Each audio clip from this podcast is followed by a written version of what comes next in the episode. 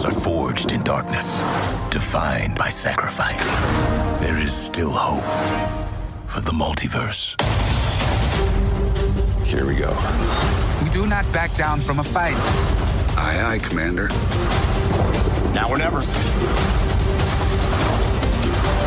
Zombies! Great idea! That doesn't sound ominous at all. Hey! Who needs a plan? I have a shield.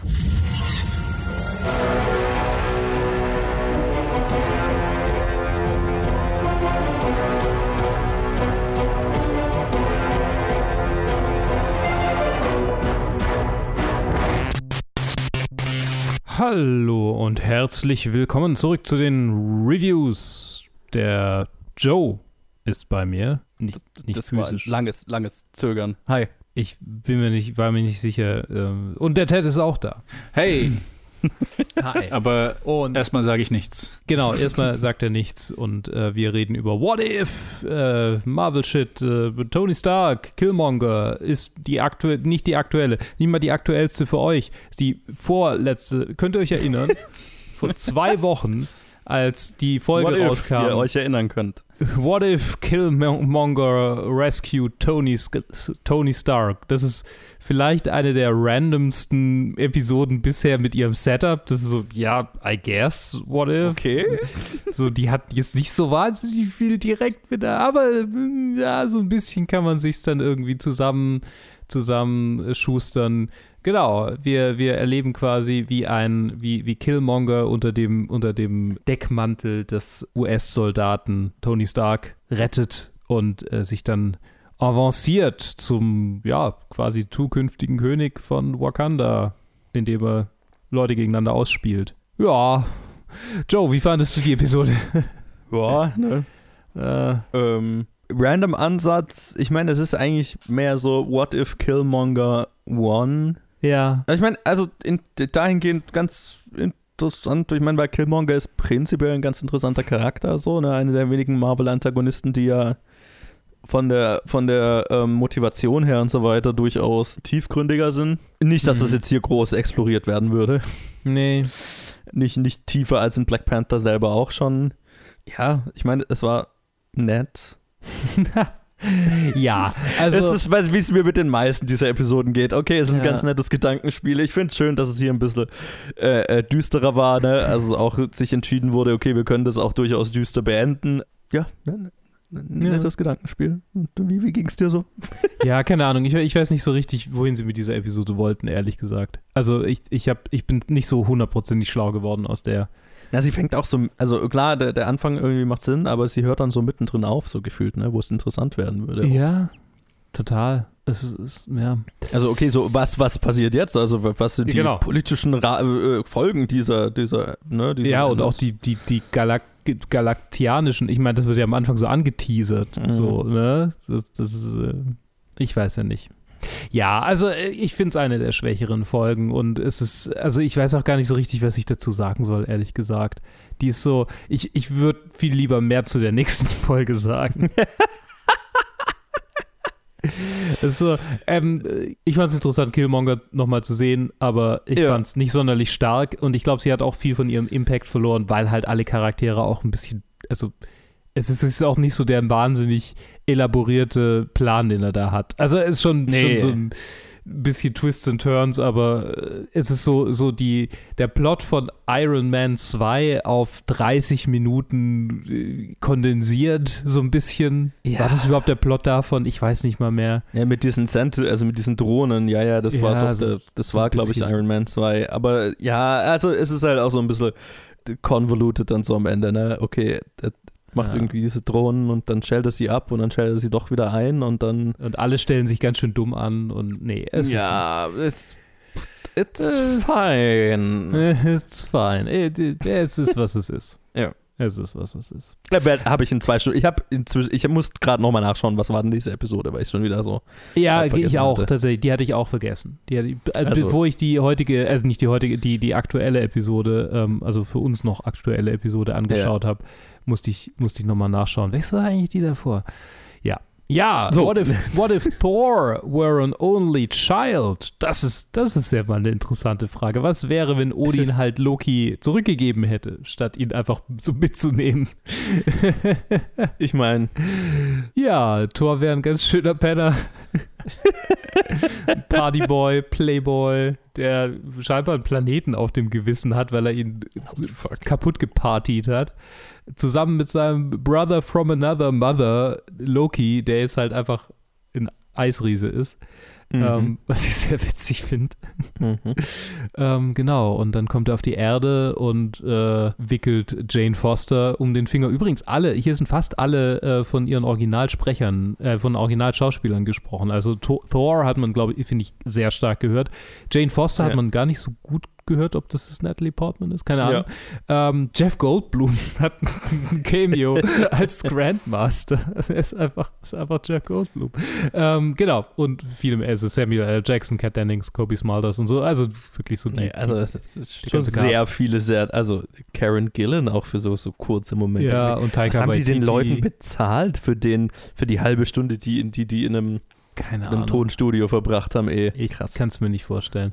Vielleicht, ja, vielleicht war es irgendwie so ein, so ein Mini-Deal, den sie bei irgend, irgendwas, was sie unterschrieben haben und dann das Kleingedruckte nicht gelesen haben. So, ja, du musst übrigens noch Voice Work für What If machen und Robert Downey Jr. hat halt seinen Vertrag gelesen und Gwyneth Paltrow und so. und die halt nicht. Wer weiß. Wie lange die das im Voraus geplant hatten. Ähm, tatsächlich, äh, Ding, ähm, äh, wie heißt die Cap, äh, äh, Was? äh, äh, äh, was ist los mit Brie Larson ist, glaube ich, nicht. Nee, dabei. die ist nicht dabei, ja. Brie Larson Captain ist Marvel ist von einer anderen gesprochen. Genau. Alexandra Daniels. Ja, genau. Aber ja, also ähm, genau. äh, Was wäre, wenn Thor auf die Erde kommt und Rowdy Boy Party feiert, Jane Foster um den Finger wickelt und äh, quasi den Planeten nach und nach so äh, durcheinander partied. Nicht mal kaputt partied, aber halt so, es könnte schon gefährlich werden, aber macht halt irgendwie Stonehenge kaputt und ist halt alles so ein bisschen haha, witzig, witzig. Und dann kommt Captain Marvel, um aufzuräumen und das macht es noch, wie ich finde, ganz schön viel lustiger. Ähm, Ja. bis zur eventuellen Konklusion, äh, dass der, dass der böse, böse Junge von seiner Mutter zurückgepfiffen werden muss. Und das ist schon. Ja, es, äh, wie du es denn? Ich, habe schon zu lange geredet. War ganz lustig. Ja.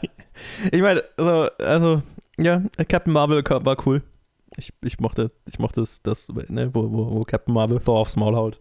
Ja. Das- Ich bin, ich bin ein, I'm a simple man. Damit, damit kann ich schon Spaß haben.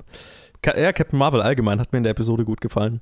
Äh, so, ja, ich meine, Thor, ja, sure, war, war halt ein netter Gag auf 30 Minuten ausgestretched und irgendwann ist er halt erzählt. Und Mhm. ich meine, das am, am, am Ende, das, das hat mir tatsächlich sehr gut gefallen. So, das ist okay, wir, wir haben jetzt gegen so, so, so eine Ticking Clock, wie schnell schaffen wir es, seine Mutter auf die Erde zu holen, dass sie dem ganzen Einhalt gebietet. ja. Das, das war lustig. Das, das, das war lustig. Das war eine, eine coole Idee. Mhm. Ähm, fast mehr, was ich, was ich von What If gerne hätte, ist hier so repräsentiert. So, das hat alles, ist alles so inkonsequent, also, so, also Ja. hat keine Konsequenzen und deswegen machen wir halt irgendwelchen weirden Shit und was soll's so, ne? Das ist mehr so die Herangehensweise, die ich, die ich schätze. Deswegen war auch die letzte Episode so ein bisschen mäh, weil die war fast zu ernst und Mhm. ja, keine Ahnung. ja. Ähm, das war ganz nett. Äh, War, war lustig. Ich meine, ü- über, mehr- über dieses Level ist bisher so keine Episode wirklich gekommen bei mir, aber äh, mit der habe ich zumindest Spaß. Na, die Doctor Strange-Episode fand ich schon, die, die hatte schon Ja. ein bisschen Impact. Ja, selbst da habe ich mir noch gedacht, okay, das hätte ich jetzt gerne in Live-Action gesehen. So, aber Ja. Ja, und dann me. wird am Ende was angeteasert, was jetzt dann kommen wird, vermutlich. Entweder in der nächsten oder übernächsten, aber wahrscheinlich schon in der nächsten, weil es jetzt direkt angeteasert wird, nämlich Ultron und Vision Ah, ja, ja, okay, fusen klar. und haben die Infinity Stones. Ultra Ultron. Sure. Wonder Vision. Keine Ahnung, wie er heißen wird. Wondertron. Ja, Ja. Ich meine, ich freue mich tatsächlich, also tatsächlich, was so ein bisschen für mich fehlt, ist so eine, so eine Ultra, wir hauen so richtig auf den Putz-Folge. Ja. So bei, den, Ja. so, bei der Zombie-Folge war es ein bisschen drin, bei der Doctor Strange-Folge war es ein bisschen drin. Ich hatte es mir für die Zombie-Folge eigentlich gewünscht. Ja. Und dann war halt die Zombie-Folge so super 0815 Zombie-Plot halt, ne? Ja. Also, Ja. Ja, das ist halt, genau das ist, glaube ich, was mir fehlt an dieser gesamten Serie bisher, ist halt so, okay, eigentlich haben wir ein Universum ohne Konsequenzen, jetzt könnten wir halt einfach so richtig weirden Shit machen. Mhm. Doctor Strange ist, glaube ich, das Einzige, was da so einigermaßen in die Richtung ging. Ja. Und das hat es tatsächlich geschafft, ja auch emotional ganz gut zu funktionieren dahingehend. Und deswegen habe ich mir dann gedacht, da hätte ich es natürlich gerne in Live-Action gesehen und den länger auserzählt, aber äh, was soll's, ähm, ja, also dafür, dass es so wacky und weird sein darf, ist es mir fast nicht wacky und weird genug. Sondern Ja. auch so in Insidern verstrickt schon wieder die ganze Zeit. Ne? Das halt ist, alles es, so, äh, ja Gott, ja. What If kann man nicht gucken, ohne quasi die ganze Marvel ja. alles geguckt zu haben bisher. Das ist ein bisschen, ja, das ist ein bisschen schade. Das sind halt Ja, vielleicht so schon, aber in, Inside-Dad-Jokes und dann war's es auch. Ja. Es ist Ja. nett.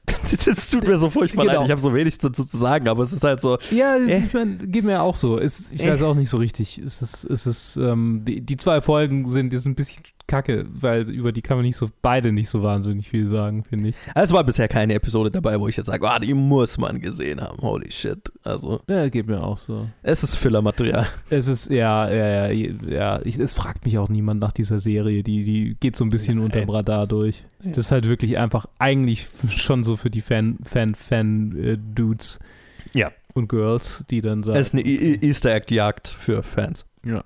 Und deswegen machen wir jetzt drin. ja, jetzt kommt ein Trenner. Wir führen einen Krieg. 30 Jahre in der Zukunft. Ist das ein Scherz? Unser Feind ist nicht menschlich. kämpft an unserer Seite. Du wurdest einberufen. Ich komme wieder. Wie kann das sein? Ich dachte, Lehrer werden zurückgestellt. Und Veteranen auch. Wenn ich nicht gehe, ziehen die dich an meiner Stelle ein. Falls mir etwas passieren sollte, dann wird für dich und Miri gesorgt. Falls dir etwas passieren sollte, Dan, 70 Prozent der Eingezogenen kehren nicht zurück. Ein Mann muss tun, was das Beste für seine Familie ist, nicht für ihn. Das Hemd ausziehen, bitte. Was wird denn das hier? Ist nur ein Test. Oh, ein Sicherheitsgurt. Wird das hier ein Fahrtest?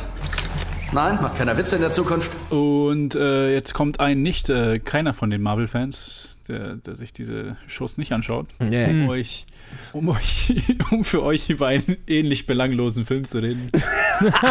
Ein unverhofftes Review sozusagen. Ein unverhofftes Preview. Es war gar nicht klar, dass ich mir den anschauen würde, aber wie so oft passiert, übers Wochenende war ich bei meiner Schwester und dann wurde halt von der Familie irgendein Film halt im Hintergrund laufen lassen, beziehungsweise die haben ihn angeschaut und nicht für mich war er so teilweise im Hintergrund und es war The Tomorrow War, dieser Amazon Prime Chris Pratt Film, directed von Chris McKay, der bei bei dem Lego Movie mitgemacht hat und dann der Regisseur von Ach, vom der Lego ist das. Batman Movie war Holy shit. die ich ja beide eigentlich sehr, sehr mochte. Und ja, wir hatten hier einen Cast, eigentlich einen ziemlich coolen Cast hier. Also Chris Pratt, Yvonne Strahovski, J.K. Simmons ist dabei, Betty Gilpin, Sam Richardson, Jasmine Matthews und noch viele, viele mehr.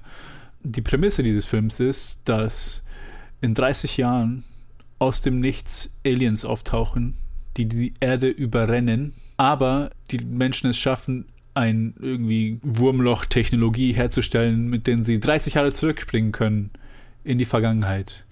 Weil zu dem Zeitpunkt dann schon der Großteil der Menschheit ausgestorben, also ausge vernichtet wurde und sie jetzt neue Rekruten aus der Vergangenheit holen. Das heißt, Leute werden einfach nach und nach in die Zukunft geschickt, um im Prinzip abgemetzelt zu werden. Und so. Jetzt, das hört sich nach einem coolen Konzept an, das, mit, dem man viel sagen, machen, mit dem man viel machen könnte, vor allem halt mit den Implikationen, die diese, diese äh, quasi Zwangsre Zwangsrekrutierung der ganzen Menschheit, weil dann wird dann die ganze Menschheit muss da mitmachen und wöchentlich werden da Leute in die Zukunft gesendet. Äh, Es wird da ähm, viel impliziert, mit dem, mit der dann, mit dem dann nicht wirklich viel gemacht wird. Leider. Aber auch quasi, wenn man sich den Film dann auch anschaut, dann erwartet man auch nicht, dass der Film sich da viel damit beschäftigt. Sondern einfach nur so, ah, okay, hier haben wir Chris Pratt, relatable, aber auch, äh, also relatable Teacher, Father, aber auch Ex-Military. Er kann unsere Leuten helfen. Er ist unser, unser Leader, der dann am Ende die Welt Mhm. rettet. Und ja, keine, kein, kein allzu starker Film. Also ich finde, viele Konzepte in den können, können schon äh, viel ausmachen. Es war ein bisschen Humor in diesem Film drin, der vielleicht ein bisschen für mich verloren gegangen ist, weil, ich, weil wir auch das deutsche Dub gesehen haben. Oh. Und Hm. das ist dann immer dann ein bisschen problematisch, weil äh, auch für mich im deutschen Dub war mein Highlight äh, Sam Richardson, den man vielleicht aus Veep kennt, aber den kenne ich zum größten Teil nur aus äh, I Think You Should Leave, die Sketch-Comedy-Show, die ziemlich groß auf Netflix ist, eine ziemliche Kultshow, wo er so mehrfach so ein paar kleine Rollen macht. Und er ist auch für mich der beste Paar von diesem Film, auch wenn er nur sehr wenig in diesem Film ist. Aber es ist einfach, ist einfach gut gemacht.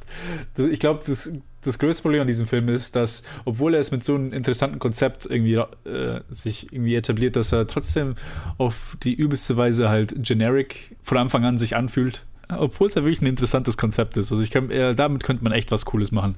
Oder zumindest was sehr interessant ist, was halt so diese, wenn man auch nur in der Vergangenheit quasi bleiben würde. Aber am Ende halt, sobald sie in die Zukunft springen, sind es einfach so, ja, okay. Sind einfach so irgendwelche Aliens, die, mit der wir dann einfach so nonstop auf sie draufschießen mit Waffen, die einfach silly ausschauen, so Future, Future Guns und dann so brrr, brrr, und so, ah, es, es ist einfach nicht so nice. Es gibt dann noch so eine kleine Rolle für J.K. Simmons als super so rough Vater entfremdet, wo er dann, wo es aber dann irgendwie so, also die derbsten Lines in diesem Film gibt. Ich glaube, irgendwie seine, seine, seine Begrüßung zu Chris Pratt, der sein Sohn ist, er so, ah, schau dir dein, deine metrosexuellen Stoppeln an. Was, ich wusste gar nicht, dass das ein Mann ist, der hierher kommt. Und so, was, was What? ist das denn, bitte? Was? Also dieses, dieses so, ah, super manly. Okay. Super manly Shit. Und dann, ah, das ist also so, so schlimm. Das sind so diese kleinen Sachen, die halt auffallen, dass sie schlecht sind. Alles andere ist halt so auf eine, auf eine öde Weise, also nicht mal schlecht, sondern einfach nur, okay, halt generic ist so das beste Wort, was einem einfallen Mhm. kann zu so einem, Englisch, äh, so, einem, so einem Film. Also ein Film, wo ich keine wirklichen ähm, Erwartungen hatte, war ich dann trotzdem enttäuscht. Wir haben halt einfach, ach, einfach nicht wirklich rausholen können, was man aus dem Konzept hätte machen können. Das war, ich habe auch gerade gesagt, das war halt auch eher ein Zufall, dass ich den gesehen habe und ich kann auch verstehen, dass irgendwie ich auch keine Person über den Reden haben gesehen habe, also dass da überhaupt irgendwie Diskurs oder sonst was war über diesen Film, der ist einfach gekommen und war sofort weg aus dem Zeitgeist, weil weil es halt wirklich ein Film ist, den man gepflegt ignorieren kann. Mhm. Und das, ja, Das, das, das umfasst alle meine, alle meine Meinungen zu diesem Film. Ich habe gerade gesehen, dass Betty Gilpin in diesem Film mitspielt und jetzt muss ich ihn wahrscheinlich ja anschauen. Ah, die, spielt gute, die spielt gute vier Minuten in diesem Film mit. Oh, okay, okay. Die ist dafür da, damit Chris Pratt quasi eine Abschiedsszene, eine, eine Sad-Scene haben kann, wo er rekrutiert wird und so, nein, Oh, ist, bleib. das sein, ist sie seine Frau oder was? Sie ist seine Frau, ja. oh no. Also nein, du musst, Betty, you're better ich muss than gehen, this. nein, geh nicht. Und dann, ja, und dann ist sie dann nicht mehr im Film bis zu den letzten fünf Sekunden, wo man, Okay. wo man sie aber auch nicht irgendwie schauspielen sieht, sondern was einfach nur so ein Voiceover von Chris Pratt ist. Und so, Oh ja. Gott. And then I was back. And now I can appreciate my family even more than before. Also, ja, nice. Oh boy. Spart euch diesen Film. Wenn ihr das sowieso, ihr habt den ja sowieso irgendwie vergessen. Der kam vor drei Monaten raus. Also, Wir schleppen ihn in unserer äh, Liste der möglichen Reviews jetzt bestimmt schon, ja, drei Monate vor uns her. Ne? ja. ich ich habe ihn immer noch auf der Liste gehabt, aber ein kompletter Zufall, dass einfach so mein Schwager so, ja, hey, schauen wir uns den an. Ich so, ja, okay. Ähm, sure. Zumindest kann ich das benutzen für fünf Minuten Content. komm, es äh, verkauft sich nicht zu, zu gering. Es waren mindestens zehn. ja, okay. Aber jetzt äh, können, wir, äh, können wir gleich dann in, in die nächste Review, wo dann wir alle drei was sagen können.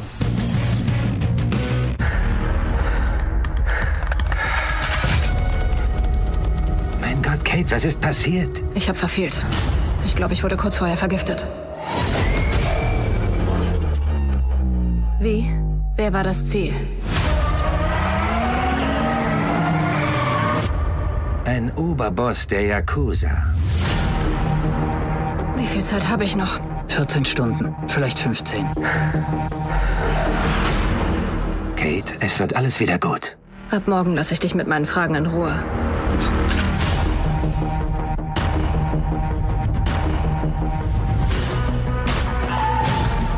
Wer bist du?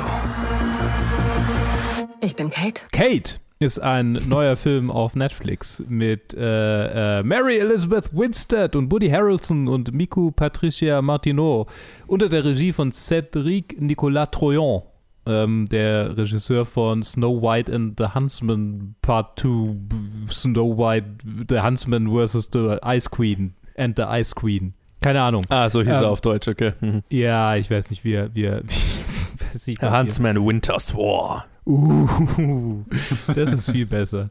ähm, ja, ein, ein Netflix-Action-Streifen, der eigentlich schon draußen war und Joe hatte den schon gesehen, glaube ich. Und dann habe ich gesagt, ich gucke ihn mir noch an und jetzt hat ihn Ted sich auch noch angeguckt. Es geht um eine Assassinin, äh, Auftragskillerin, die in Tokio eigentlich einen Job zu Ende bringen soll, aber quasi kurz vorher vergiftet wird und äh, sich dann rächt an denjenigen, die sie vergiftet haben. Und sich da durch die ganze Gang-Landschaft, durch die ganze Yakuza von Tokio durchschnetzelt.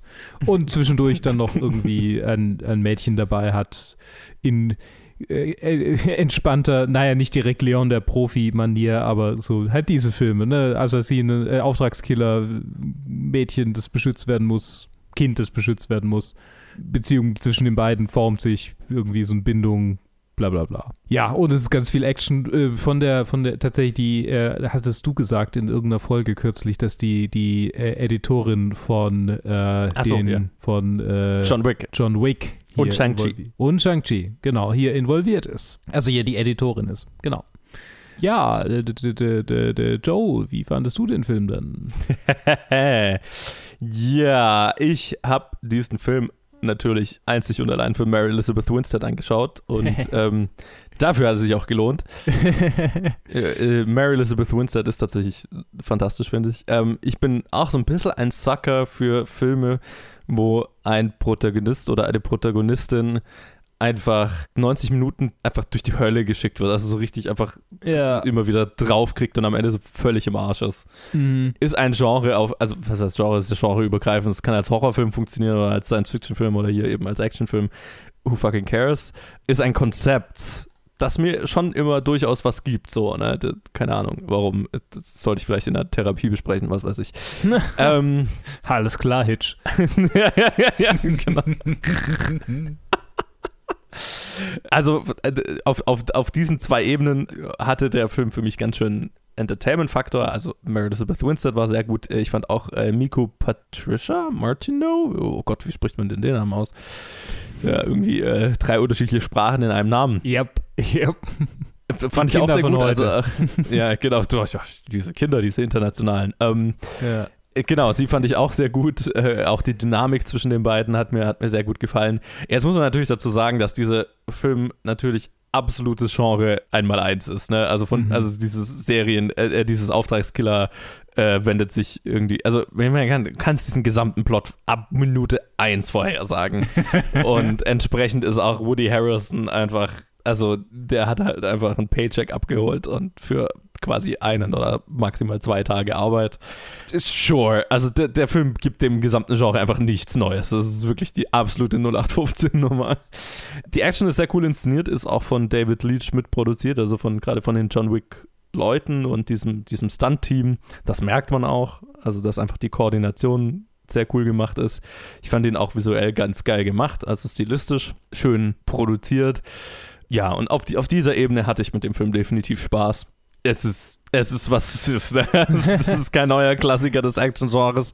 Der hat auch nichts, wo ich jetzt sagen würde, okay, für diesen Story-Aspekt oder die, da irgendwie findet er einen neuen Ansatz. Nee, es ist exakt derselbe Ansatz, schon 50 Mal. Der Verkaufsaspekt hier ist Mary Elizabeth Winstead. Ja. Und sie ist super. Und sie macht Spaß und sie ist sehr gut in der Rolle. Und das hat Spaß gemacht. Ja, äh, Luke, wie ging's denn dir? Vielleicht Ted zuerst noch. Wie ging es dir denn? Oder Ähm, Ted zuerst? Ähm, ähm, ähm, ähm, ähm, ja, also sie trägt auf jeden Fall diesen, diesen Film auf ihren Schultern. Auf die, gan- die ganzen, ganzen 100 Minuten durch, die, er- die er dauert. Ähm, ich muss sagen, also ich kann ich es bei Joe glauben, dass er sagt, okay, hier ist das Genre und hier sind die, die, die 101-Elemente, die hier drin sein sollen, weil ich kenne mich aus und äh, das kann ich, das kann ich alles wiedererkennen. Und bei mir ist, du, so, so wie ich mich erinnern kann, habe ich gar nicht mal so viele so Assassin goes rogue oder will wants to quit the job Filme gesehen, gefühlsmäßig. Mhm. Und trotzdem war das dann schon so derivative. so Ja. von, also wie gesagt hast, von Minute 1. Obwohl ich nicht mal so viele Filme gesehen habe, hat sich so von Minute 1 so angefühlt. Ich so, ah, okay, das wird so ein Film. Ich weiß, was dieser Film ist. Ich weiß, was dieser Film ist. Und bei jedem Moment und dann auch, es passiert halt auch immer so, okay, jetzt wird halt ungefähr, es wird halt jeder abgeknallt, der einfach nur irgendwie in der Nähe ist. Und dann irgendeine wichtige Person wird dann irgendwie so einfach ohnmächtig geschlagen und so, ja, okay, dann ähm, Ja. real bad guy. so. Okay. Tada. Tada. Ich muss ehrlich gesagt sagen, ich war sehr underwhelmed von diesem Film. Also alles, was Joe gesagt hat, nur dass mir halt dann einfach ihre Performance es halt dann nicht rausgeholt hat aus dem, Okay. aus dem Underwhelming, aus, aus dieser, aus diesem Sludge von äh, meh. Konnte sie es leider nicht rauszehren mit dieser Performance, obwohl sie mir auch natürlich am besten gefallen hat in diesem Film. Dynamik, da konnte ich, ich fand es äh, ganz cute an Stellen, aber an anderen auch wieder irgendwie so, wieder halt generic. Die Action war ganz cool gemacht, jedoch auch wieder hat es dann, irgendwie, es war einfach dieser Mix von allen. Es hat sich halt alles zu sehr schon als, habe ich schon gesehen, angefühlt.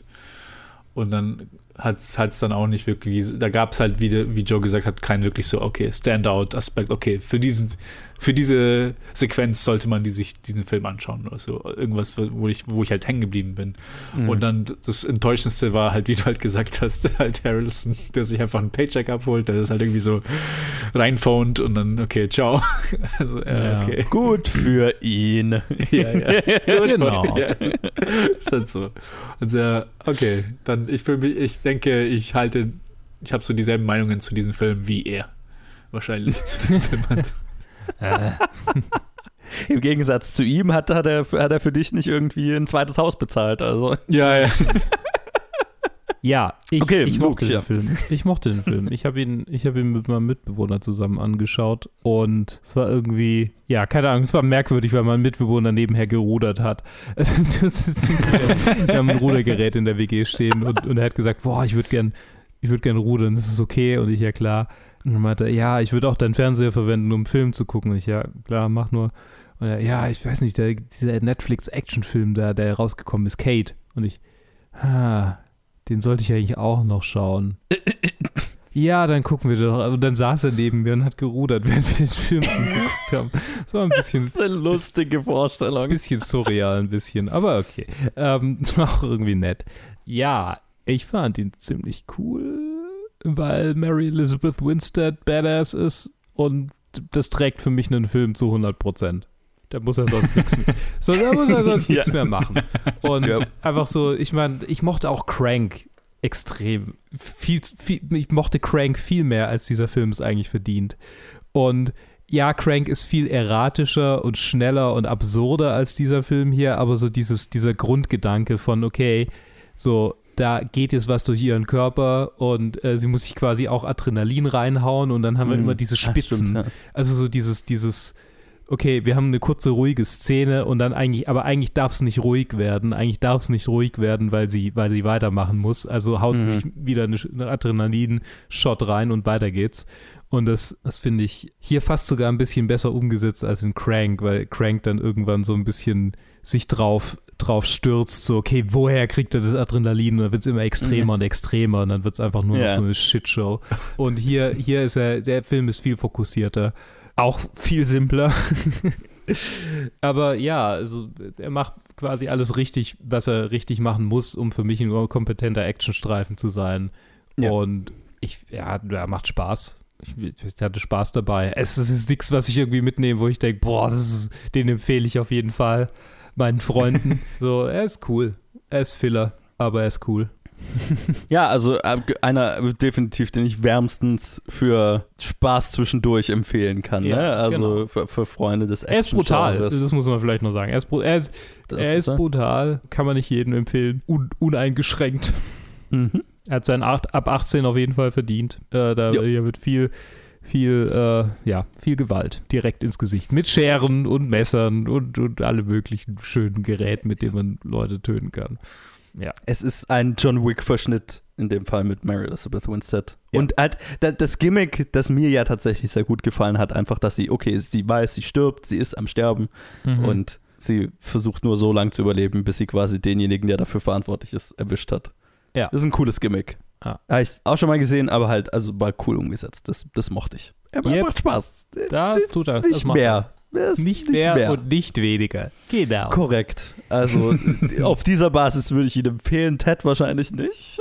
ähm, ja, ich hatte tatsächlich nicht allzu viel Spaß und ich muss sagen, jetzt wo Luke Crank erwähnt hatte, ist ein Film, über den ich seit seit 15 Jahren nicht mehr nachgedacht habe. ähm, er ist immer in meinem Hinterkopf, immer. Habe ich, hab ich eher nochmal Bock, den, den zu sehen. Ach komm. Nee, Crank das war wirklich mein so Kopf. Ich habe ihn gerade hab auf meine Watchlist bei Letterbox gesetzt. Ja. Also.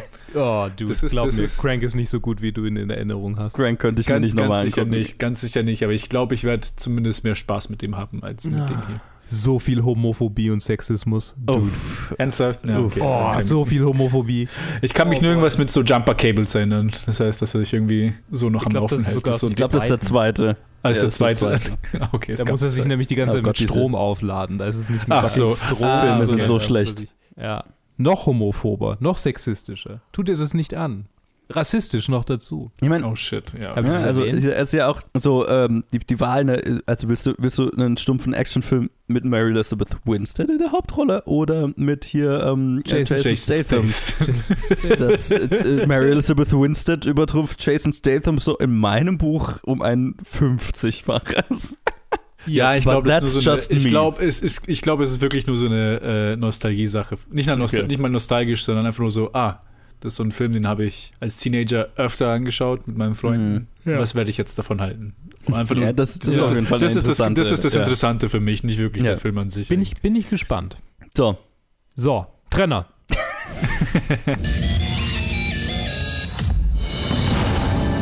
I want to do this. There are plenty of pretty voices with nothing to say. Do you have something to say?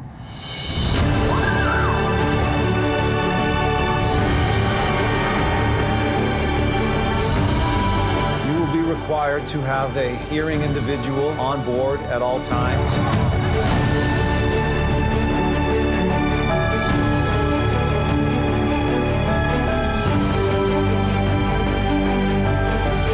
I can't stay with you for the rest of my life. I've never done anything without my family before. Hin zu einem weiteren Einzelreview. Diesmal ein kurzes von mir und natürlich, also wieder Vollprofi, habe ich einfach noch nicht den Film überhaupt aufgemacht hier. Ha. Deswegen äh, werde ich das jetzt tun. Der Film heißt Coda, ist auf Apple TV Plus erschienen, hat Geschichte geschrieben als der äh, äh, der, der teuerste Sundance-Einkauf überhaupt aller Zeiten. Quasi Apple hat äh, den äh, frisch Anfang 2021 auf dem Sundance Film Festival einge eingesackt, eingekauft zum höchsten Preis aller Zeiten. Den davor hat Palm Springs, glaube ich, gehalten, den höchsten hm. Sundance-Verkauf. Auch ein exzellenter Film. Und Coda ist sehr gut. Er ist unter der Regie von Sian, Sian, weiß nicht, wie man sie ausspricht, äh, Sian Hader ist nicht ihr Regiedebüt. Ist nicht ihr. Äh, wobei, doch. Ist es? Nee. Nee, ist nicht ihr, ihr Regiedebüt. Sie hat einen Film davor gemacht und hat ein paar Episoden, genau, Episoden zum Beispiel von Glow hat sie zwei Episoden Regie geführt. Mm. Das daher kannte ich den Namen, genau. Aber äh, genau, ist jetzt äh, ihr zweiter Film auf jeden Fall, ihr, ihr erster richtiger Film, wenn man so will, ihr, ihr erfolgreicher Film. Und ähm, äh, Coda ist eine Abkürzung, steht für Child of Deaf Adults und darum geht es auch in dem Film. Es geht um eine äh, junge Frau, die äh, ein Kind zweier taubstummer Eltern ist und kurz davor ist mit der Schule fertig zu sein, ähm, sich überlegt, auf die Uni zu gehen. Sie kann hören, also ist quasi, hat äh, noch einen großen Bruder, glaube ich. Ja, genau, einen großen Bruder, der auch taubstumm ist. Das heißt, sie ist quasi so für die gesamte Familie ein bisschen die Vermittlerin, ne, die, auch die Übersetzerin äh, bei allen möglichen Veranstaltungen, die äh, der Vater und der Sohn äh, haben ein Fischerboot, wo sie als, als Fischer arbeiten und ähm, auch bei diesem Familienbusiness ist sie halt, ja, die Vermittlerin, die, die Dolmetscherin sozusagen und sie leidet da ziemlich drunter, weil sie halt eigentlich ein Leben für sich selber aufbauen will, aber die gesamte Familie erwartet im Prinzip, dass wenn sie mit der Schule fertig ist, dann steigt sie halt ins Fischereibusiness mit ein. Aber eigentlich will sie Sängerin werden, weil sie lernt in der Schule, dass sie also in, in der Schule im, im Gesangsunterricht mit einem exzentrischen Lehrer, der tatsächlich ein bisschen ein Klischee ist, so der mhm. exzentrische, Interpret äh, äh, inspirierende Lehrer in, in so einer Coming-of-Age-Geschichte, aber tatsächlich auch sehr cool gespielt, finde ich. Ja, lernt sie ihren, ihre Liebe zu, zur Musik, ihre Liebe zum Gesang kennen und äh, damit natürlich hat sie einen, einen Lebenstraum, der fundamental nicht von ihren Eltern und ihrem Bruder verstanden werden kann, was natürlich auch zu Konflikten führt. Es ist eine relativ klassische Coming-of-Age-Story. Also ich glaube, von dieser, von dieser Grundausgangslage, die ich gerade beschrieben habe, kann man sich, wenn man viele Coming-of-Age-Filme gesehen hat, glaube ich, relativ herleiten, wie dieser Film wohl verlaufen wird. Da ist jetzt nicht von, sag ich mal, von der Storystruktur nicht viel Überraschendes dabei. Das ist die sehr klassische äh, Coming-of-Age-Story-Struktur. Natürlich mit dem Twist, den ich zumindest noch so noch nicht gesehen habe, mit diesem, okay, in dem Fall ist es ein Kind taubstummer Eltern, was halt, ich bin mir nicht sicher, ob die Regisseurin selber ein Kind taubstummer Eltern ist oder zumindest damit Erfahrung hat, aber in irgendeiner Form hat sie damit Berührungspunkte und es basiert auf eigenen Erfahrungen das merkt man auch. Der Film wirkt sehr authentisch und gerade die, also ich habe die Schauspieler noch gar nicht gesagt, ne? Emilia Jones ist äh, die Tochter und Marley Matlin und äh, Troy Kotsur und Daniel Durant spielen, also ihre Eltern und ihren Bruder. Und die sind tatsächlich super. Also auch ähm, das, die Eltern haben wahnsinnig Persönlichkeit. Also ist, die sind tatsächlich äh, sehr exzentrisch und sehr lustig und natürlich äh, eine, eine, furchtbare Blamage für ihre Tochter, weil sie halt ja, sehr exzentrisch einfach sind. Also, so, also es gibt, ja, es gibt eine fantastische Szene, wo halt einfach sie den, äh, also genau, sie hat dann natürlich einen Jungen in der Schule, auf, in den sie verliebt ist und der ist auch im, in, im Chor und dann sollen sie ein Duett einüben und dann machen sie das natürlich und es alles sehr awkward und so junge Liebe, bla bla bla. Und dann ist er halt bei ihr zu Hause, während äh, die Eltern nebenan Sex haben und sie hören es natürlich nicht, was sie für Geräusche machen, aber you know. Hm. Sehr lustig. Also die, die, die Eltern sind ein, ein, absoluter, ein absolutes Highlight. Und allgemein ist der Film, finde ich, gewinnt der Film total durch seinen Charme und durch seine äh, hervorragenden Darsteller. Also ähm, die tragen den Film absolut und ähm, trotz der relativ klischeehaften Story ähm, hat er es geschafft, mich emotional absolut abzuholen, durch die Höhen und Tiefen voll mitzunehmen und ich war da definitiv gepackt und emotional ergriffen und das Ende war natürlich sehr sehr aufbauend, sehr emotional. Es ist so ein bisschen eine Sundance Coming-of-Age-Klischee-Nummer, aber eine erfolgreich umgesetzte. Und deswegen kann ich ihn absolut wärmstens empfehlen. Ist ein, ein aufbauender Film, wenn man sowas mal braucht. Und aber eine sehr emotionale, schöne Nummer. Hat sehr viel Spaß gemacht. Und damit Trenner.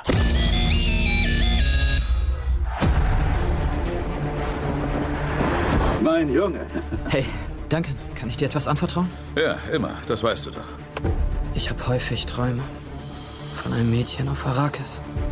Ich weiß nicht, was sie bedeuten. Träume sind schöne Geschichten. Aber alles Wichtige passiert, wenn wir wach sind. Was ist das denn? Hast du Muckis gekriegt? Habe ich? Nein. Wir sind Haus Atreides. Es gibt keinen Ruf, dem wir nicht folgen.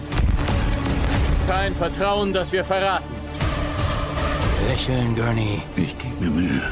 Der Imperator bittet uns, Frieden nach Arrakis zu bringen. Haus Atreides nimmt an!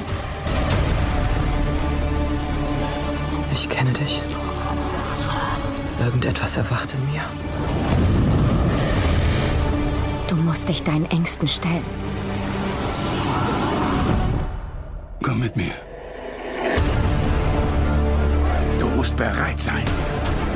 Du bist den Harkonnen nie begegnet. Das sind keine Menschen, das sind wilde Tiere. Der Sohn des Herzogs sieht zu viel.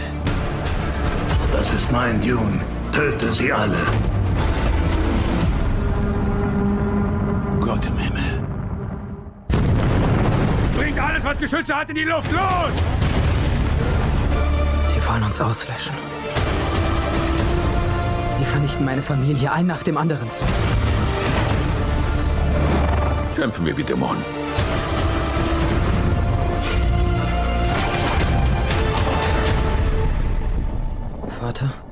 Was, wenn ich nicht die Zukunft von Haus Atreides bin?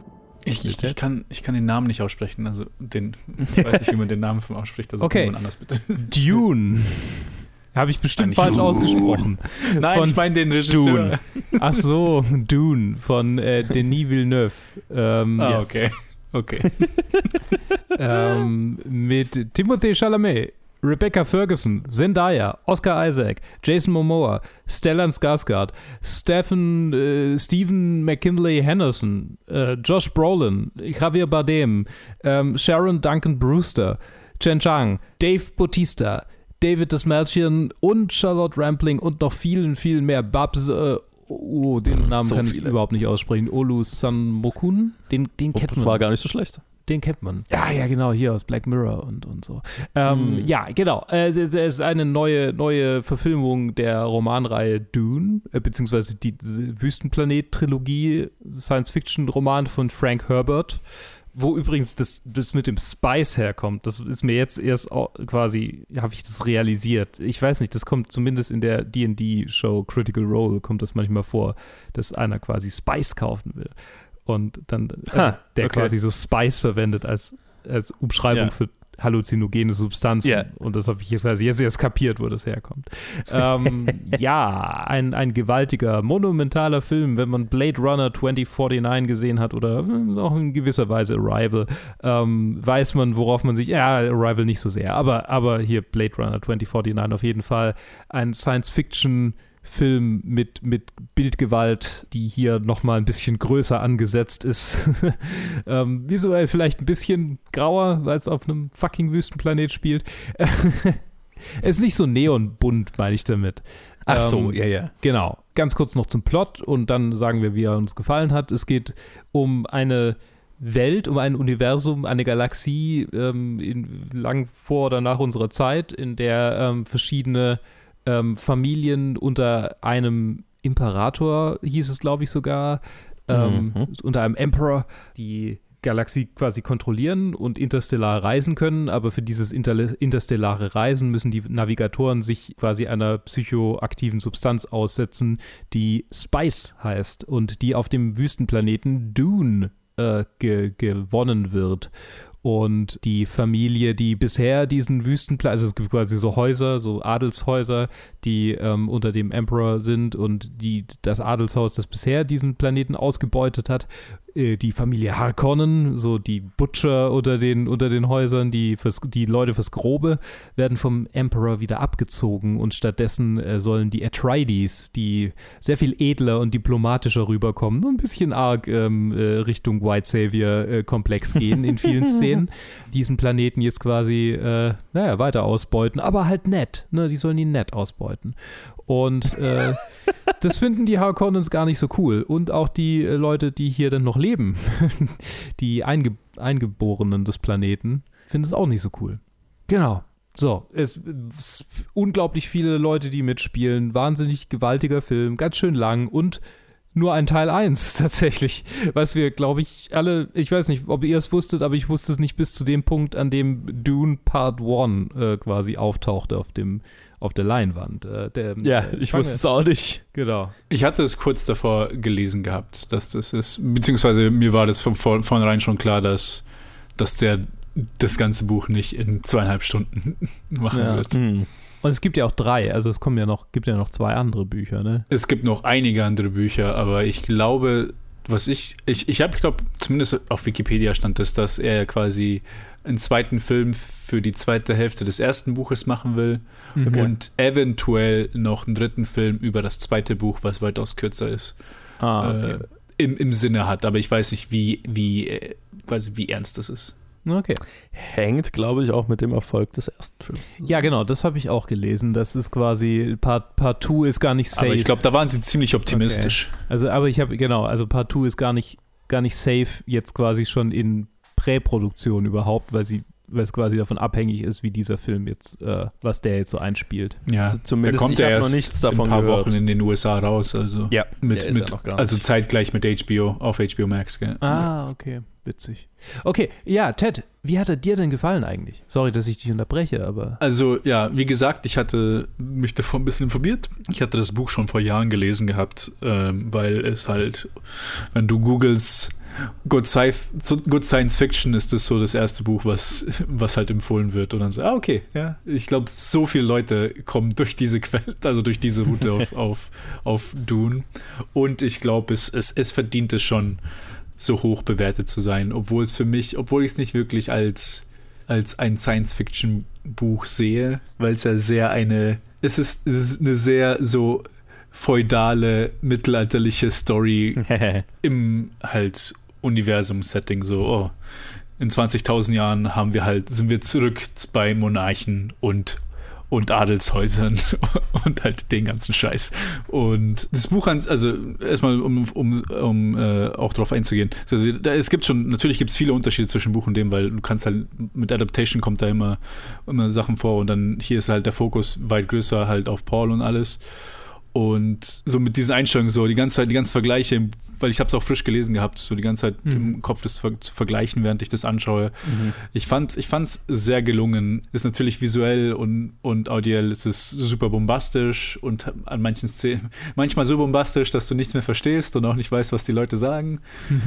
also ist mir, ich glaube, zweimal passiert, dass ich, okay. dass, dass ich dann einfach die solchen Leute nicht verstanden habe, was sie gerade reden. Ich fand es sehr, ich fand's sehr cool umgesetzt. Ich, ich finde, äh, es hängt, also quasi, so mein, ganz, also, ach, es ist schwer zu sagen.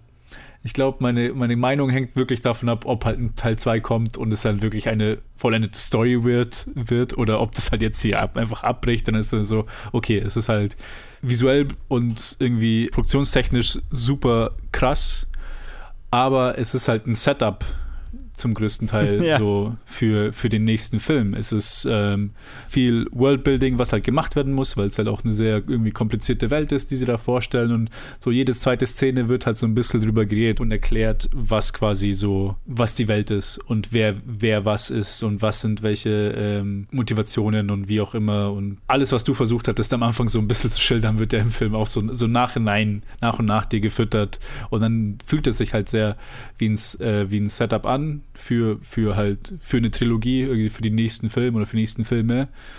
Und dann ist es halt so, als eigener Film ist es schwer, ihn so zu betrachten, weil, weil er auch sehr abrupt endet. Wo, wo, mhm. du, wo, wo du halt nicht so eine. Ich, ich, in meinem Kopf vergleiche ich es irgendwie mit den Herr der Ringe-Filmen, falls das irgendwie eine Trilogie wird und dann äh, einfach nur so wenn ich mir die Parallelen irgendwie zu Fellowship anschaue, ist Fellowship schon um einiges ein, ein Film, der sehr, sehr auch alle auf seinen eigenen Beinen stehen könnte. Ja. Und das sehe ich hier nicht so sehr, mhm. um ehrlich zu sein. Und das ist halt so, ich glaube, mein größtes Problem, weil er nimmt sich die Zeit, um irgendwie so die Welt dir vorzustellen, aber dann verstreichen halt auch zweieinhalb Stunden, ohne dass halt, ohne dass halt irgendwie so viel Plot passiert. Und ja, ich weiß nicht. Deswegen, ich bin so gemischter Meinung. Also ich habe ihn zwar sehr, sehr high bewertet, als ich ihn, also als, als ich direkt aus dem Kino gegangen bin, weil es halt schon ein Erlebnis war, aber ja, in Retrospekt ist dann so, okay, es hängt davon ab, in welche Richtung es weitergeht, finde hm. ich. Für mich. Okay. yes, ich hatte absolut keine Recherche betrieben davor. Es ist, äh, Dune ist ein Buch, das so ein bisschen ich vor mir herschiebe seit, seit langer, langer Zeit, weil ähm, es ja absolut mein Ding ist, so Sci-Fi-Zeug. Ähm, ich habe halt auch immer gewusst, aber es ist halt dann eine ganz schöne Aufgabe und bla und also es war immer so, okay, das ist ein ganz schöner Berg, den ich da erklimmen muss, um mich mit Dune zu beschäftigen. Das, da muss ich irgendwie den Kopf dafür haben. Entsprechend habe ich es vor mir hergeschoben. Jetzt ähm, hier äh, habe ich mir das Buch gerade gekauft. ähm, und werde es also in den nächsten 20 Jahren irgendwann lesen, weil ich meine, meine Buchbuchliste ist natürlich gigantisch. Aber ähm, also als, als, als absoluter Noob da reinzugehen, war ein äh, ganz schön positives Erlebnis. Also ich mochte den Film ziemlich. War auf der einen Seite natürlich überrascht, dass es nur Teil 1 ist. Ich habe es, glaube ich, so einen Tag bevor wir den Film angeschaut haben, habe ich irgendwo gelesen, ach ja, das ist ja eigentlich nur ein Teil 1 und der endet wohl relativ abrupt, das habe ich schon irgendwo gelesen. Deswegen hat mich das abrupte Ende jetzt nicht überrascht, aber ich habe mir hinterher schon gedacht, ah ja, okay, also jetzt fängt die Geschichte an, oder was? also, erst, also, naja, das ist ein bisschen unfair. Also, es, passiert, es passiert schon relativ viel davor, aber alles, was davor passiert, legt so die Grundlage für was Größeres, was aber halt natürlich dieser Film nicht erfüllt das muss man, muss man durchaus dazu wissen und deswegen, also, also ich hoffe doch mal stark, dass Warner Brothers hier den zweiten Film auch machen wird, weil, also den braucht es ja mindestens, sonst ist ja, sonst ist halt, äh, also je nachdem, was, was der zweite Film ist, beeinflusst natürlich jetzt auch meine Meinung von dem ersten Film, weil es ist halt noch kein komplettes Ganzes. So, das, das ja. sollte man, glaube ich, wissen, bevor man da reingeht. Was natürlich einfach abgefahren geil ist, ist halt die Inszenierung. Ich stehe auf großes Sci also große Science Fiction, ne? Science Fiction, die die Kohle hat und auch den Willen hat, groß zu denken. Mhm. Und das war, ich meine, das war bei Blade Runner 2049 auch schon. Äh, tatsächlich habe ich eine ähnliche Reaktion zu tun wie zu Blade Runner 2049. Aber zu Blade Runner 2049, jetzt wo ich ihn nochmal gesehen habe, ich habe ihn vor kurzem erst nochmal angeschaut. Genau, beide Filme gefallen mir mega von der visuellen Umsetzung und, und äh, vom, vom, vom Production Design. Also der gesamte Aufwand, der in diese Welt reinfliegt. Die Welt fühlt sich so plastisch an. Es wird so viel Zeit auch in Worldbuilding investiert und ähm, in, in, in, das Design der Welt, in, in den logischen Aufbau der Welt. Das ist fantastisch fantastisch. Also das ist ein absoluter Augenschmaus. Das ist auch, was ich sehr zu schätzen weiß, einfach sehr viel praktisch also es fühlt sich nicht computergeneriert an, wenn das Sinn macht. Ne? Also mhm. ich, ich, weiß bei Denis Villeneuve sehr zu schätzen, ähm, auch wenn das natürlich ein absolutes CG-Massaker ist, dieser Film. Ja. Aber du merkst es nicht, weil ähm, die Mischung aus praktischem äh, Filme machen und äh, äh, Visual Effects stimmt. Also ich habe das Gefühl, Denis Villeneuve und auch na, vielleicht auch vor allem die Leute, mit denen er zusammenarbeitet, ich weiß nicht, wer sein Visual Effects Supervisor zum Beispiel ist, was da halt die Schlüsselrolle auch wäre, sind, also er und sein Team sind auf jeden Fall extrem gut darin, einschätzen zu können, okay, was lohnt sich praktisch zu machen und wo sind die Stärken und Schwächen von Visual Effects. Was natürlich eine, was in vielen modernen Blockbustern eine Schwäche ist, ne? weil, weil Visual Effects oft als so Krücke benutzt wird für alles und es ist, kann halt nicht alles liefern. Und ähm, das hat mir mega gefallen. Also du merkst die Visual Effects in diesem Film nicht und das ist das hat heutzutage, habe ich das Gefühl, mehr mit ähm, Verständnis von Visual Effects zu tun, als mit der Qualität der Visual Effects. Weil theoretisch können wir mit Visual Effects inzwischen halt einfach nahezu alles fotorealistisch darstellen. Es ist nur die Aufgabe ähm, der Filmemacher und des Studios zu entscheiden, okay, was lohnt sich wie zu machen, damit es sich perfekt ergänzt. Und das ist hier auf jeden Fall der Fall. Das ist wirklich gut gemacht. Ja, und die monumentale Inszenierung ist natürlich von der wahnsinnig geilen Musik von Hans Zimmer unterstützt, ähm, mhm. der äh, ganze Arbeit leistet. Holy shit. Also ich bin ein ziemlicher Hans Zimmer-Fan. Ist meistens ein bisschen ein Klischee, einfach weil er so gehypt ist, aber was soll ich sagen? Vielleicht bin ich, was Filmscores angeht, eine Basic Bitch, aber ähm, ich stehe sehr auf seine Musik, auf das meiste von seiner Musik und naja, ich, ich, ich hoffe, wir haben ja, wir haben ja, Luke und ich haben ja Hans Zimmer Konzertkarten für, für nächstes Jahr. Ich hoffe, vielleicht, vielleicht werden wir da was zu hören kriegen von. Oh, wär, Wär ja geil. Hans Zimmer Konzertkarten. Ich habe das auch schon wieder vergessen. Also eigentlich wäre das ja Konzert ja Anfang 2021 ja, gewesen und dann war Covid. Und ich habe auch, ich hab auch ein Rammstein, ein Rammstein-Ticket, von dem ich komplett vergessen habe, dass es existiert. Ha! Witzig. Ja. Und das kann man halt nicht, nicht mal, das kann ich ja, das könnte ich ja dann nicht mal verscherbeln, je nachdem, wenn ich ja. mal, wenn ich nicht können sollte. Wer weiß, wer weiß, aber. Das, ja, ja. Mhm. aber, naja, okay, gut. Ähm, so, ähm, aus meinem Privatleben. Was mir, genau, was mir an dem Film so ein bisschen gefehlt hat, und das ging mir bei Blade Runner 2049 auch schon, ist so ein bisschen der emotionale Punch. Hm. Denis Villeneuve tendiert dazu, eher kühl zu sein von seiner. Also es ist so ein bisschen nolan ja.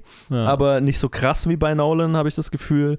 Ich habe äh, bei mehr von Denis Villeneuves Filmen noch das Gefühl, also das Gefühl, emotional richtig mitgenommen zu werden. Das hat mir hier so ein bisschen gefehlt. Also äh, es, es war ein bisschen eine kalte Schönheit, die, die ich hier bewundern durfte sozusagen. Und ähm, emotional abgeholt hat es mich selten. Und das fand ich ein bisschen schade und wäre was, was ich mir für das Sequel wünschen würde und was mich auch interessieren würde, wie dann das Sequel vielleicht den ersten Film beeinflusst. Ne? Einfach weil es so unvollständig ist. Abgesehen davon ist es ein ziemliches Kinoerlebnis. Ich bin sehr froh, dass ich es im Kino gesehen habe. Auch ähm, ich hätte es fast noch gern in, in größer gesehen. Ne? Ja, also, ja, mal relativ äh, IMAX einfach. Ja. Ja, ja, wir waren im relativ kleinen Kino. Ja. ja so, ich, jetzt habe ich sehr viel gelabert, Luke. ich mochte ihn auch. so, das war's. ähm, Punkt. Ich, ich hatte auch keine Ahnung von Dune was da, äh, ich, ich wusste, dass David Lynch äh, eine Verfilmung gemacht hat hm. äh, mit Sting. das, das die, die würde ich ja fast gern sehen im Kontrast, Ja. aber ich habe das Gefühl, die würde mir den zweiten Film spoilen, weil es glaube ich alles in einem. Ne? Ja, ja, und Ja, soll, ja, soll der, auch, der, der hat das ganze Buch gemacht. Ich, ich werde mir auch das demnächst anschauen. Es soll echt kacke sein. Ich habe mir jetzt tatsächlich auch die Bücher gekauft.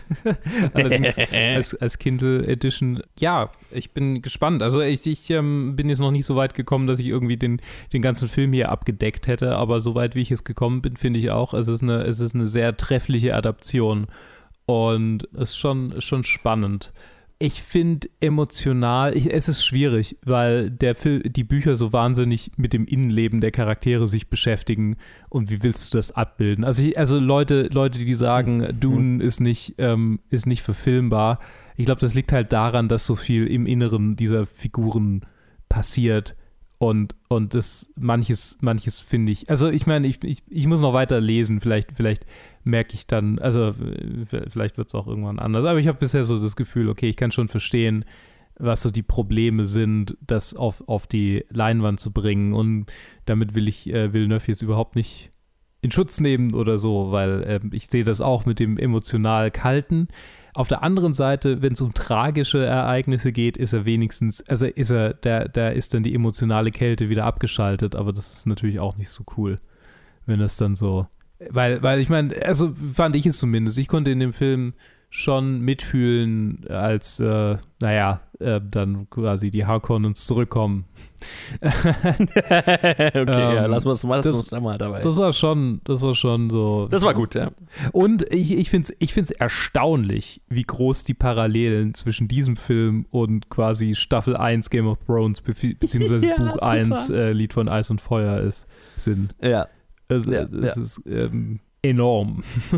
Sehr. Und ja, ja. ich meine, also klar, es ist halt, es ist halt Science-Fiction-Stoff aus, aus der Generation unserer Eltern, glaube ich, so von, vom Alter her. Mhm. Und da sind da natürlich so White Savior-Elemente äh, unkommentiert, uniro also nicht ironisch, aber halt un un unaufgearbeitet einfach so drin und eine feudale Gesellschaft wird als, ja, ist doch gar nicht mal so schlecht. Und ja, Gott, also kann man, kann man alles irgendwie be- bemerken, aber also fand ich es alles nicht so schlimm, hat mich jetzt nicht so rausgerissen.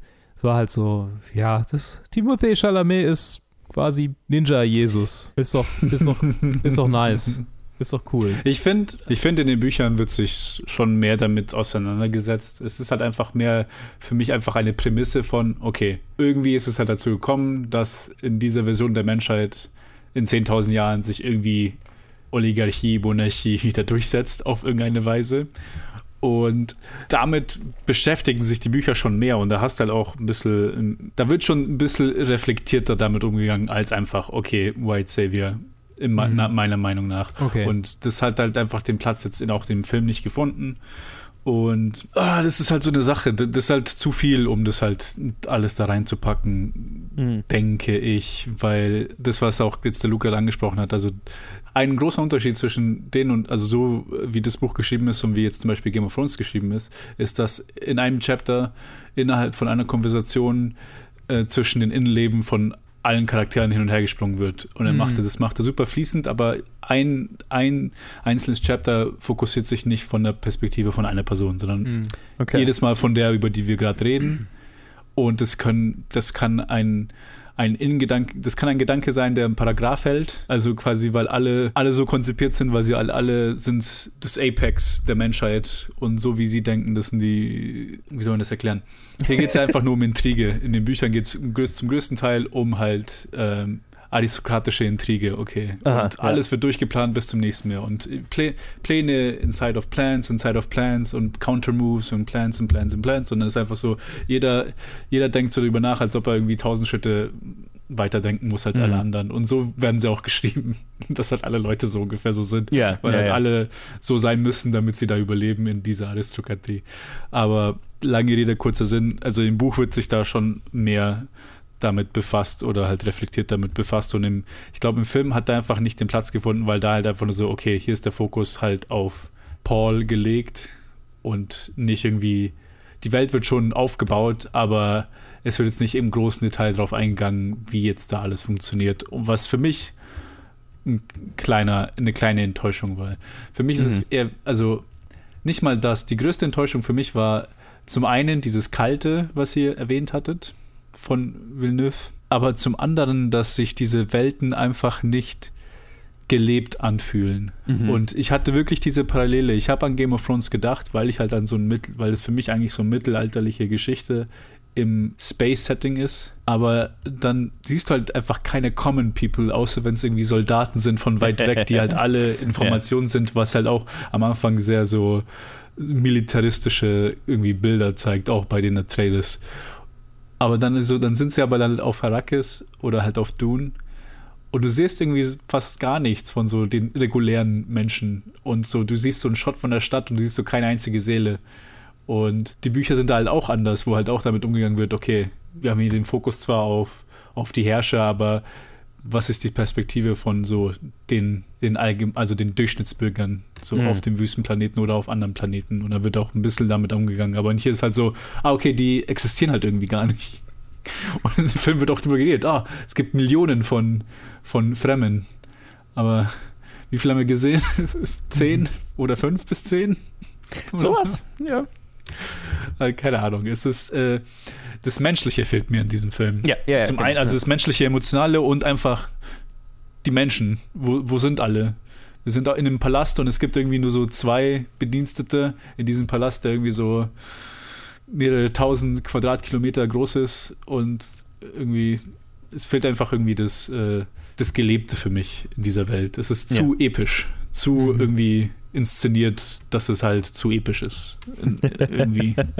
es wird zu, zu sehr darauf geachtet, dass irgendwie so die, die Architektur und die Maschinen zum Leben zu bringen und die halt irgendwie so bombastisch darzustellen und nicht irgendwie so alle Menschen, die noch dahinter stehen. Ja, ja, ja. Also ja, da, du bringst es, glaube ich, ganz gut auf den Punkt, warum ich, warum, wo, es mich dann emotional nicht abgeholt hat, ist äh, so die, die menschliche Ebene einfach, weil ja, weil die Welt so ein bisschen leer ist. Und ich mhm. habe das Gefühl, das könnte halt ein zweiter Film dann liefern, weil wir ja jetzt, ohne zu spoilern, worauf das rausläuft, halt ähm, die Fremen dann eben mehr explorieren werden. So scheint es zumindest. Ähm, wie gesagt, äh, ohne ja, irgendwas definitiv. darüber zu wissen. Ja, das wäre halt interessant. Aber das haben wir jetzt hier natürlich nicht. Und entsprechend ist es so ein bisschen, ein bisschen kalt. Ja. Bombastisch, beeindruckend, aber kalt. Ich finde in meinem Kopf, ich sehe diesen Film so, ich sehe dieses Projekt von Dune, von Villeneuve, sehe ich so wie ein Reverse Kill Bill, wo er macht so diesen Riesenfilm, wo er gezwungen ist, den in zwei Teile zu teilen. Und der ist jetzt zwar auch gezwungen, diesen Film in zwei Teile zu teilen, nur dass er halt zuerst einen Film macht und dann die zweite Hälfte macht. Ja. Und dann können wir das zusammenfügen und dann beide bilden dann so ein, ein größeres Ganzes, denke ich, als jeder für sich selbst. So fühlt es sich an, ja. Also es fühlt sich auch so an, als wäre es so geplant. Gewollt ja, auch, ne? Ja. Entsprechend. Ja, also äh, ich bin, ich bin mega gespannt auf den zweiten Teil, den es hoffentlich geben wird. Von Weil, dem, was ich gelesen habe, sind sie alle super zuversichtlich, dass, dass das. Ja, ich meine, es ist auch ein größeres Studio dahinter und so weiter. Bei, bei Blade Runner 2049 war ja so das Ding, okay, der war einfach finanziell nicht erfolgreich und dann und ich, ich habe halt so ein bisschen die Befürchtung gehabt davor, dass es halt so ein weiterer Blade Runner 2049 werden könnte. Also so, ich war auch so ein bisschen verwundert, okay, krass, dass Villeneuve einfach nach Blade Runner, Blade Runner 2049, der ja einfach Geld verloren hat in Massen, wieder so ein gigantisches Sci-Fi-Projekt, das er einen ähnlichen Ton hat bekommen, äh, bekommen hat. Aber ähm, ich find, bin ja froh, dass es bekommen hat und dass jemand das Geld investiert hat. Und ich hoffe nur, dass es halt es sich insofern lohnt, dass der zweite Teil auch gemacht wird. Idealerweise natürlich auch der dritte Teil und ich habe auch gesehen, in irgendeiner Dune-Serie arbeitet er auch noch. Sure, äh, gerne alles. Und mit Warner Brothers ist natürlich ein Studio dahinter, das halt auch mehr Kohle hat und sich das auch leisten kann. Deswegen, ähm, auf jeden Fall eine Empfehlung fürs Kino. Also den definitiv nicht abwarten, bis er zu Hause gesehen werden kann. Es sei denn ihr, also nicht mal, wenn ihr eine geile Leinwand, ein geiles Soundsystem habt, mhm. weil es ist halt einfach nicht dasselbe. Es ist einfach nicht ein Kino. Und äh, wie gesagt, ich habe ich hab fast, fast Bock, den nochmal auf einer noch größeren Leinwand anzuschauen, weil natürlich das Kino, in, das, in dem wir jetzt waren, einfach verhältnismäßig klein war. Mhm. Und also, na, der ist natürlich, also ich meine, Denis Villeneuve hat ja so ein bisschen für Kontroversen gesorgt, weil er halt sich die ganze Zeit dafür rüber echauffiert, dass der Film gleichzeitig auf HBO Max rauskommt und er halt quasi sagt, ja, wer, wer den Film nicht im Kino anschaut, äh, schaut den Film nicht und so ein bisschen halt auf, darauf runterguckt, wenn, wenn Leute den Film zu Hause anschauen. Und ich meine, lustigerweise, also normalerweise bin ich nicht so jemand, der dann sagt, okay, ich äh, muss unbedingt alles im Kino angeschaut werden, bla bla bla. Aber bei dem Film I get it, warum er es bei dem Film sagt, ne? So, es ist halt, die, die Wirkung dieses Films ist schon so ein bisschen abhängig davon, auf welcher Größe und vor allem ganz besonders mit welchem Soundsystem du es halt schauen kannst. Sucht euch halt euer so. Kino aus, das, das ihr kennt, das ist meistens lauter dreht als, als die restlichen. Mhm. Und ich meine, also ich weiß, wir rühren ja hier immer die Werbetrommel für das Cinema in München, aber hallo, die haben gerade einen neuen Projektor angeschafft und holy fuck, ich schaue den James Bond-Film jetzt am Samstag da. Ich jo, bin so ja, gespannt ich, auf den neuen Projektor. Holy ich habe ich hab Dune auf dem Projektor gesehen. Es war, oh, also es war mega. Es war nice. mega, mega, mega. Wo wir, wobei, meine Freundin und ich haben dann auch dann gleich geschaut, weil sie war noch begeisterter als ich vom Film. Okay weil sie noch ein größerer Fan von den Büchern ist. Und dann sie hat dann auch dann gleich gesagt so, ja und ähm, und dann habe ich erwähnt gehabt, dass es auf IMAX quasi gedreht wurde und die so, ja.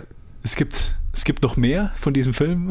Ja. es existiert mehr. Ja. Und dann haben wir direkt, dann, sie so hat sie auch gegoogelt und so, wo ist, wo sind hier die nächsten IMAX-Kinos, wo wir Bei Luke in der Nähe. Ja. ja, ja. Fucking, da muss, da muss ich auch mal rein. Also, müssen wir eigentlich mal machen. Das war der Plan, aber dann hatten wir es einfach zeitlich nicht geschafft. Sie hat es tatsächlich, sie hat ihn tatsächlich nochmal angeschaut, dann in einem anderen Kino, wo, wo sie dann gemeint hat, ja, die haben ihn um einiges leiser gehabt als im Cinema und oh, das war nicht so geil. ja, ja. Nee, der muss schon, der muss schon knallen, einfach bildlich und, und tonlich und dann ist es schon ein ganz schönes Kinoerlebnis. Und der knallt schon gut, wenn, wenn das Kino das macht. Also. Ja. Gut, aber ich würde mal, ich, ich, das, das, liest sich nach einer absoluten Empfehlung von uns ja. allen dreien, würde ich mal sagen. Mhm. Ich hoffe, das Cinema zeigt es dann nächstes Jahr im Double Feature oder so. Also nicht Double Feature, aber zumindest aber die zeigen halt den ersten Teil nochmal. Fünf so. Stunden. ja, genau. Fucking mir ist gerade aufgefallen, dass The Tomorrow War fast genauso gleich lang ist wie Dune. Ähm, übrigens. Ja. Nur, ich glaube, der eine fühlt. Das muss ich, muss, muss ich den Film übrigens auch hoch anrechnen. Die zweieinhalb Stunden habe ich tatsächlich nicht gemerkt. Nee, Der war nicht. ratzfatz rum. Bei also, mir auch, ja. Spricht für den Film. Ja. Alright. Dann würde ich mal sagen, so viel zu den Reviews diese Woche. Falls ihr irgendwelche Filme oder die Serie gesehen habt, die wir diese Woche besprochen haben, lasst es uns wissen. Ja, und äh, Facebook, Twitter, Instagram und, und planetfilmgeek.gmail.com. Ähm, und dann hören wir uns in zwei Wochen wieder zu weiteren Reviews, unter anderem zu Midnight Mass, der neuen Mike Flanagan-Serie, wo ich so die schon gesehen habe und sehr hyped bin, die mit euch dann zu besprechen. Ich würde mal sagen, bis dann. Bis dann. Tschö. Tschüss.